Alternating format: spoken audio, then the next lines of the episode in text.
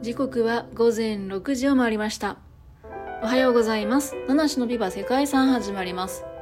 この配信は毎日一つの世界遺産とその世界遺産からイメージする世界遺産言葉を私七種が勝手に紹介する番組となっています。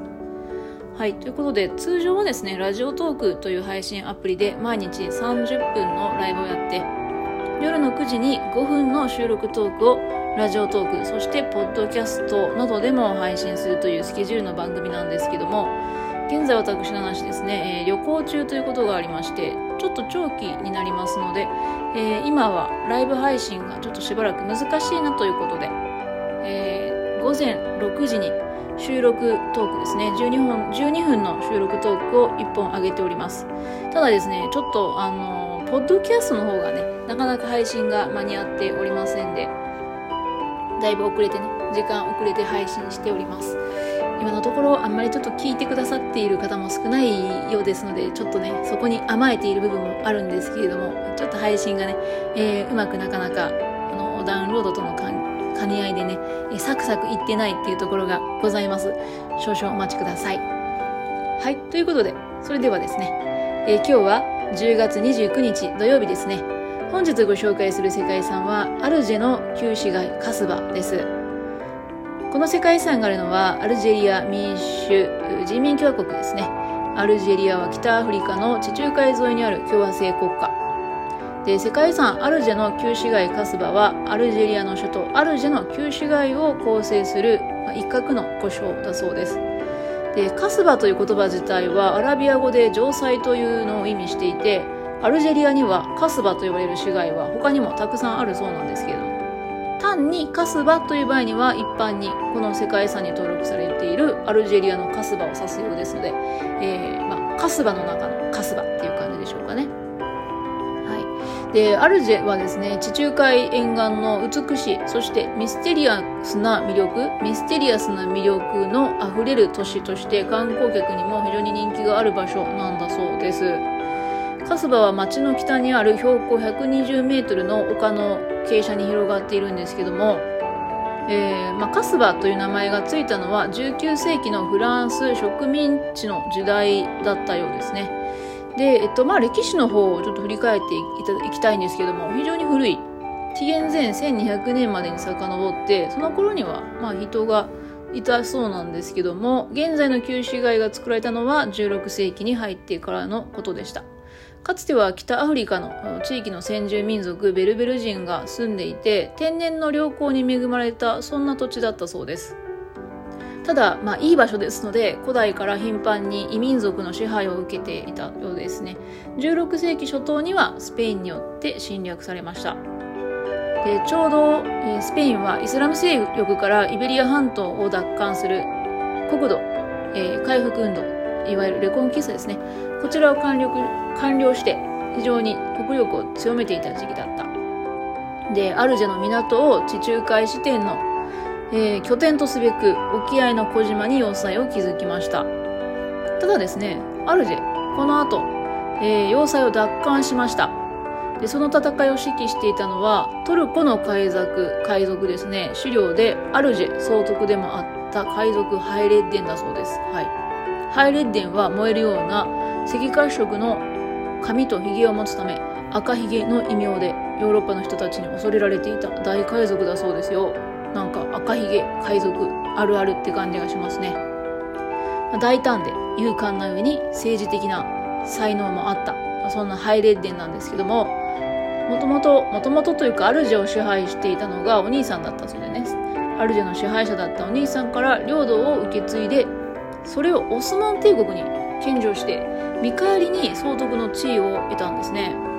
で彼の配下にはレコンキスタで土地を奪われて海賊になった人とかスペインに根深い敵意を持つイスラム教徒なんかが多かったそうですね。で結果的に赤ひげはオスマン帝国の権力を背景にアルジェ沿岸一帯を支配してえー、キリスト教国の商船から略奪した財宝や人質の身代金でカスバの基礎を築いたということだそうです。うん。あんまり褒められたことではないような気がしますけども、まあ、いずれにしてもそういった背景で、えー、壮麗な建物の街が築かれていったということですね。でアルジェのカスバは町の特徴として起伏に富んだ地形が城塞と海岸線で囲まれています街並みは常に急勾配の坂道と曲がりくねった細い路地となっていて家々は何世紀もの間に互いを支え合うように建設されています。まあ、こういった迷路のような坂道とか急勾配の階段は外敵の侵入を防ぐためのもの。でイスラムの都市づくりの原理に基づいたものだそうです。さて、ま、オスマントルコの軍事力と経済力に支えられたアルジェですけども港湾都市として帝国内外にも名を馳せていってその後カスバは単なる要塞ではなくて支配者の大邸宅とか、まあ、大きな家とかね。えー、モスクですね。イスラムの礼拝場などが競い合う競い合うように、えー、作られていた。そんな風な街づくりが行われたそうです。はいということでちょっと休憩がてらの一曲聴いていただきましょう。DJ スマメリで「ビバ世界遺産」のテーマ「カッコ仮」今日は雨だからうちで過ごそう。なるあの子も聞いているらし。い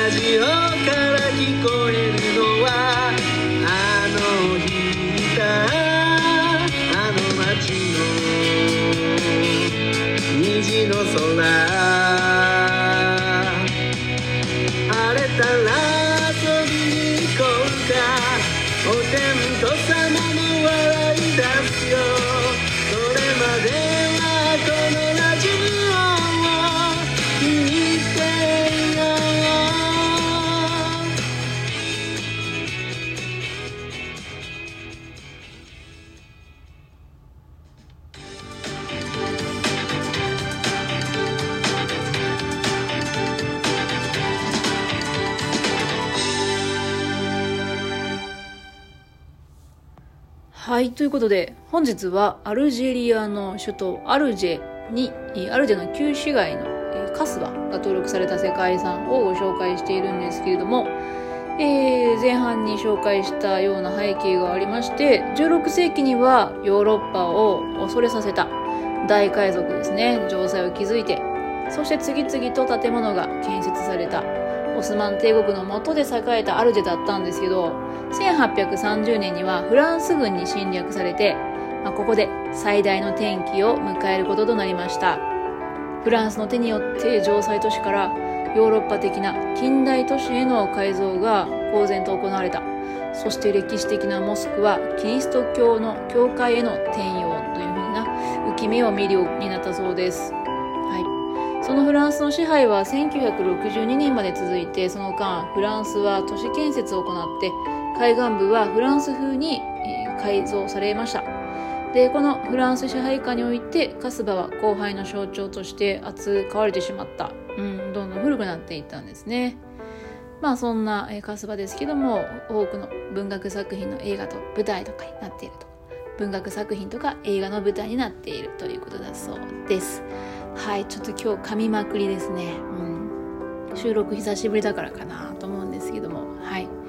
ということで、えー、まあ、そんな背景があって城塞の大半というのは、まあ、フランスにね支配されてその後破壊されてしまったんですけども結果的に斜面の上にあったカスバは、まあ、地元の、えー、なんだろう居住区だから人が住む場所としては残っていて、まあ、それが現在に至るということなんですね。でカスバの中の古い町並みは中世のアラブの雰囲気を残していて現在ではこの旧市街となった町そのものをカスバと呼んでいるそうです。で新市街にはアフリカの貴婦人と呼ばれるノートルダム大聖堂をシンボルとして現在はオペラハウスや博物館駅舎など近代的なパリ風の街並みが作られたようで、えー、独立後のアルジェリア混乱期にはカスバ内部への立ち入りが厳しく制限されたけども、えー、世界遺産に登録された後は治安も落ち着いて外国人の訪問方法など制限はあるものの観光も再開されたなんていうふうに書いてありますね。